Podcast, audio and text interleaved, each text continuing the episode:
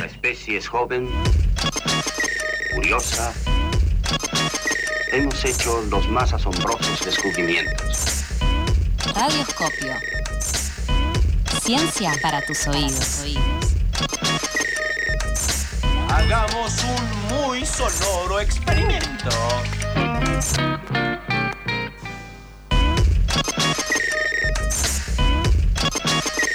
Y suena quizá la mejor cortina en la primera mañana radial argentina, porque llega quizá la mejor columna en la primera mañana radial argentina de Rolo Manuel Caravalo. ¿Cómo estás, Rolo? ¿Todo bien? Rolo. ¿Cuántas flores? Qué feliz de arrancar así un lunes, viejo. Es más, yo lo complemento. Quizás el mejor recurso humano en pasadas por alto. Quizá el mejor recurso humano de pasadas por alto, pero bueno. Es un montón, es demasiado. Quizá el mejor capital de pasadas En por alto. efecto, sí, sí, un alto valor del tango de pasadas por alto. Agradezco, agradezco las flores. Yo feliz de arrancar ahí la mañana tan, tan arriba con un poquito de ciencia, la semana con un poco de ciencia, que es un montón. Sí. Como corresponde, la gente se despierta todas las mañanas y dice, ¿cuestionaré las ciencias sociales? ¿Sí o no? Y claro, Rolo lo hace. Yo me, me levanto cuestionando, cuestionando todas las mañanas, ¿no? Viste, como teoría del científico, es así, es un poquitito. Le, le das de comer al Michi y ya te pones a Y bueno, cuestionar. está bien que cuestione, que cuestione. Sí, sí, funciona así. Pero Eh, funciona con reglas. Ah. Bueno, y justamente la columna de hoy viene un poco de eso, ¿no? De, de cuestionarnos a nosotros mismos, porque qué Bien. mejor que en estos tiempos que corren, además, eh, con todo lo que está pasando, que, que poner un poco del foco científico no solamente en, el mundo que nos rodea, sino en, en valga la redundancia, la sociedad que nos rodea. Eh, como dijimos, ¿no? Más de una vez en esta columna, para mí es imprescindible pensar la ciencia en toda su diversidad, ¿no? Y, y- y me refiero en su diversidad en un sentido amplio, pero ¿no? hay un, un aspecto en el cual no, no hemos hecho mucho honor a esa idea, y es que la mayoría de las veces hablamos de lo que se conoce como eh, ciencias exactas y naturales. Digo se conoce porque no son ni tan exactas ni tan naturales. Eh, y un poco no tiene que ver porque, un poco porque es mi zona de confort, otro porque, porque me gustan, pero también porque eh, forman parte de lo que es el imaginario, ¿no? De lo que es una científica para la sociedad en general. Por eso entonces no, hoy vamos a hablar de ciencias sociales, sí, son ciencias que no tienen tanta fama, pero eh, que tienen todo que ver con nosotros. Eh, sí, Sí, y mm, también que tienen un complejo de inferioridad respecto a las ciencias, bueno, naturales o de la naturaleza, ¿no? Como que el, al analizar al humano nos da tantos conflictos, nos lleva a tantas cosas que, que, bueno, ver la naturaleza como ciencia o como algo externo también es más simple a veces, ¿no? y se habré hecho chistes, ¿no? Alto bullying a las ciencias sociales. Eh, Está bien, eh, hay que analizarlo. hay muchos que además, por ejemplo, eh, tanto la historia como la filosofía, mm, bueno, la historia menos, la filosofía sobre todo, no se, se, se encarna quizás en humanidades, en ciencias sociales, no. Ciencias sociales son la sociología, antropología, psicología y otras. Entonces, quienes estudiamos humanidades ya nos dividimos, no queremos ser ciencias sociales. Esto es historia, es un hecho, es otra cosa. Esto es filosofía, es cuestionar, es otra cosa. Entonces, ya entre los que podríamos entrar, nos decimos, "Eh, yo, yo no soy sociología. Pero bueno, eso Bueno, es. yo, yo ahí tengo una teoría también de por qué no les damos tanta bola, eh, la voy a abordar para el final, no la voy a spoilear. Como dice Toto, o sea, sociología, antropología, demografía, economía también, eh, son ciencias sociales, ¿no? Pero bueno, como dije, está un poco fuera de mi, eh, de mi zona de, no, no tanto de confort, sino de, digamos, de, de trabajo también. Entonces, para entender un poco más del tema, hablamos con Paloma Dulbeco, ella es licenciada en Ciencias Políticas y está haciendo su doctorado en Ciencias Sociales por la UBA, ¿sí? trabajando en el Instituto eh, Gino Germani.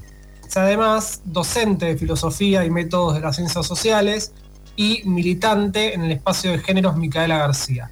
Le preguntamos a Paloma cuáles eran algunas diferencias entre las mal llamadas ciencias exactas y las ciencias sociales y nos decía esto.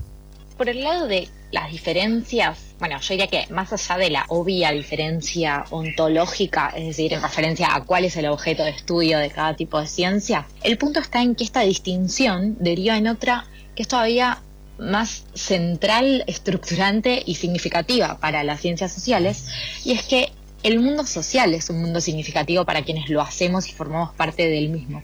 Y en este sentido, los productos, los aportes, las reflexiones de las ciencias sociales afectan y significan de una forma en la cual lo que afirman las ciencias biológicas o químicas, por ejemplo, con respecto a un átomo, no significa nada para el átomo. Y esto no sucede esto mismo con los temas que abordamos desde las ciencias sociales. Y esa creo yo que es eh, una diferencia, bueno, insoslayable y por lo cual me fascinan las ciencias sociales. Voy a decir que estoy como enamorado del concepto de significar. El verbo significar me fascina. Ah, Eh, Ya estoy volviendo a empadronarme de vuelta en, la, en comunicación de la UBA, tengo un par de años ahí pendientes.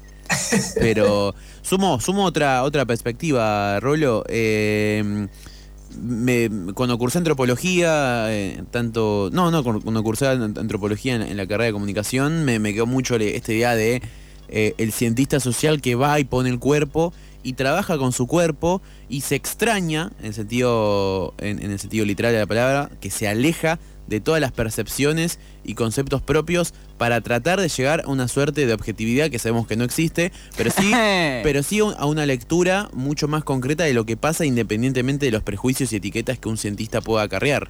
¿Puedo problematizar eh, la objetividad o no de las ciencias sociales? Es el espacio. Eh, voy, a, voy estar muy, muy al borde con esto, pero pensemos, un poco pensemos y tiremos. Eh, la economía es una ciencia social, lo acaba de afirmar Rolo, no lo dije yo. Eh, entonces, si nosotros pensamos en la economía, ¿qué afecta al valor, si entendemos qué es valor, o qué es- presuponemos por valor, eh, de parte del humano? ¿Qué afecta al valor por parte del humano? ¿Cómo lo hace? ¿Es objetivo eso, no? Bueno, O sea, problemas igual- de economía política, pero bueno, justo tocan un aspecto sensible.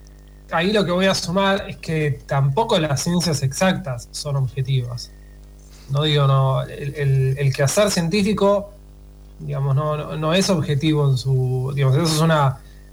Es una idea que prende en la sociedad, digamos, y que, que viene de antes, pero la verdad que hoy por hoy, y un poco gracias también al cruce, que me parece que es, que es importante, eh, entre los distintos campos de la ciencia, digamos, está claro que la ciencia en, en todo su espectro no es objetiva.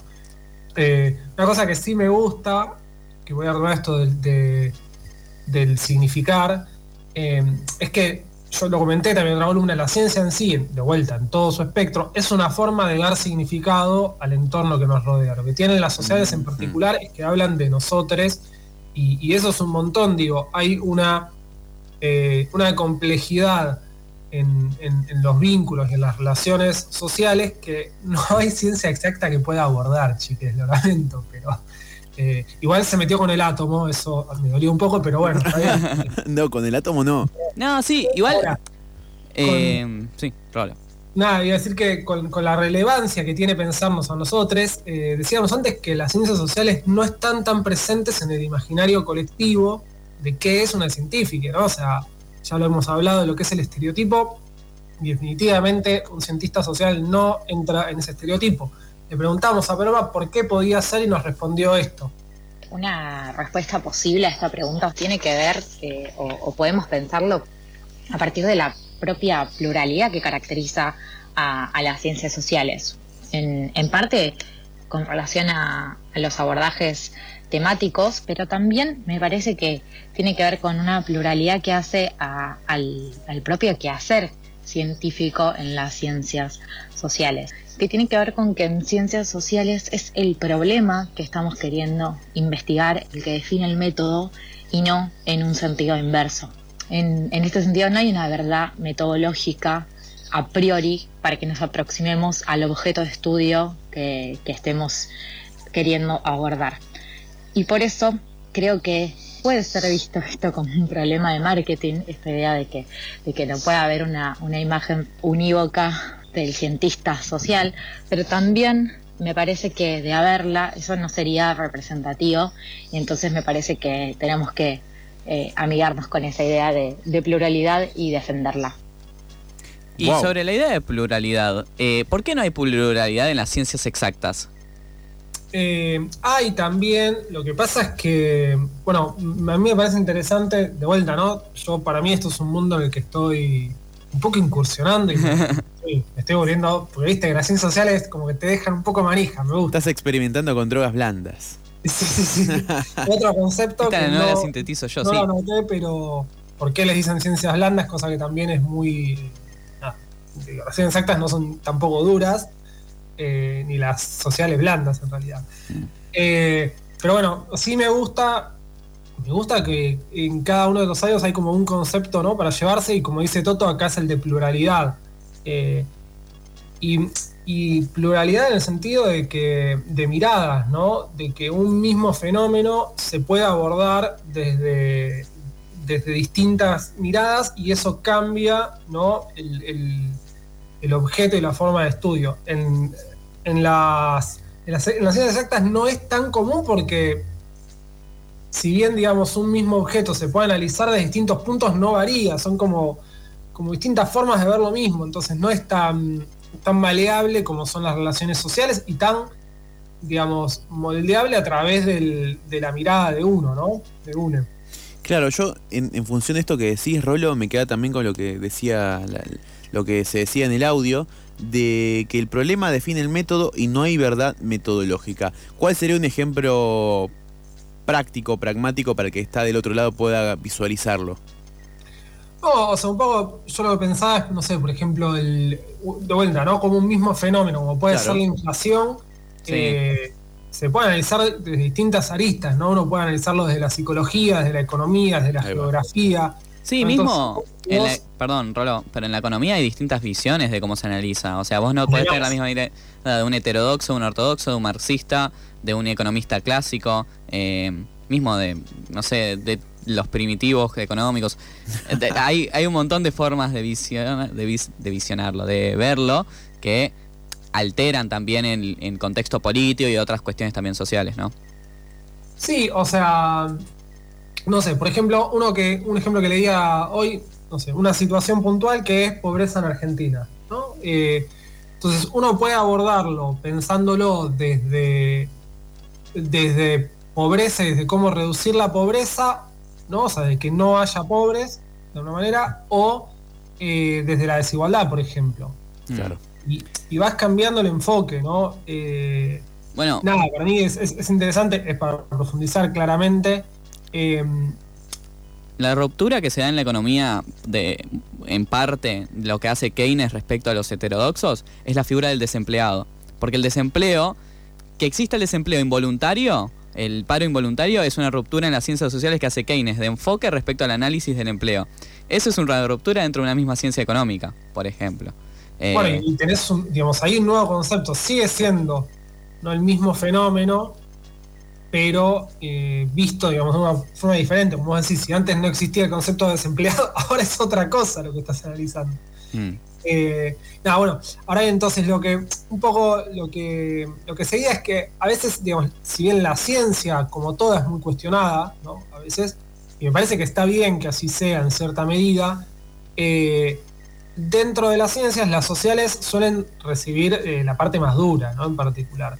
Hoy acá, digamos, me parece bien recordar, ¿no? Cómo, digamos, hacia durante el gobierno anterior, el gobierno de Cambiemos, sí hubo un cuestionamiento mediático muy fuerte a la ciencia, ¿no? Porque hubo un, un proceso de, de desinversión con recortes presupuestarios, ¿no? Y, y había una cierta diferenciación entre lo que era ciencia útil y lo que era ciencia inútil, ¿no? Mm, Y desde mi campo, digamos, en particular, se defendió mucho lo que era la, lo, que se conoce como ciencias básicas, ¿sí? en contraste con lo que pueden ser ciencias aplicadas, o sea, ciencias sin, que a veces se les dice ciencias por descubrimiento, ¿no? que no tienen un objetivo claro al momento de hacerla. Ahora, dentro de eso, las ciencias sociales reciben eh, palos muy duros porque, porque, bueno, a veces no es tan claro y, y también hay algo, ¿no? Que acá en Argentina nos encanta, que es que un poco todos podemos opinar como cientistas sociales porque trata de nosotros. Entonces, eh, digamos, las temáticas son muy diversas y han sido muy atacadas. Le preguntábamos a Paloma por esos ataques y nos decía lo siguiente. Me parece que el problema pasa más por el pensamiento crítico, el ataque a eso, que en particular a las ciencias sociales. O sea, lo que sí sucede es que las ciencias sociales eh, apuntan mayoritariamente en, en ese sentido. Pero me parece que lo que no se soporta eh, desde algunos sectores eh, de la sociedad es esa, es, esa reflexión, ¿no? en la crítica en el sentido de, de la reflexión y que justamente para ir en otra dirección hay que seguir por ese camino de una manera más, más clara en cuanto a la, a la difusión, a la divulgación, a poder dar a conocer la forma en la que las ciencias sociales, eh, su discurso, sus productos, eh, sus análisis, sus reflexiones aportan a la propia transformación de la realidad en lo que creo yo poder lograr mm, una sociedad eh, más justa, más igualitaria y, y que obviamente creo que tienen mucho para aportar en ese sentido, para repensarnos a nosotros mismos, a nosotras mismas. Bueno, eh, nada, creo, y este era el- el- lo que no quería spoilear, creo que esa es una de las cosas que más molesta, ¿no? De las ciencias sociales, que habla de nosotros, que nos hace pensarnos, eh, algo que otras áreas de la ciencia no siempre logran, esto que decía Toto, de, de que parecen objetivas también porque son eh, en algún punto lejanas, ¿no? Lo mismo que decía Nico, el cientista social también tiene una pretensión empírica, ¿no? También de, de, de poder alejarse, pero bueno, en cuanto a sociedad nos atraviesa 100%, ¿no? Eh, hablábamos con, con Paloma Bulbeco, decía, ella trabaja haciendo su doctorado en el área de salud y población, ¿sí? y, y además es docente de filosofía y métodos de las ciencias sociales en la UBA. Eh, bueno, nada, con esto cerramos por hoy, yo me quedo muy manija igual, así que volveremos a hablar de las ciencias sociales, no solo problematizándolas, sino de sus temáticas y de, y de sus temas de estudio, eh, porque bueno, nada, ahora me interesan todavía más Sí, y No, claro. Están presentes en muchos más ámbitos de los que creemos. Debatamos, Rolo, debatamos. Yo te voy a seguir diciendo, ¿y si hay objetividad? ¿Puede haber una objetividad? Y mientras ustedes debaten, yo saco mi, mi diario de campo y me pongo a anotar y a observar de forma participativa Antropológicamente. todo lo que hacen, como corresponde. Bueno, Sí, muchísimas gracias, Rolo. a ustedes chicos.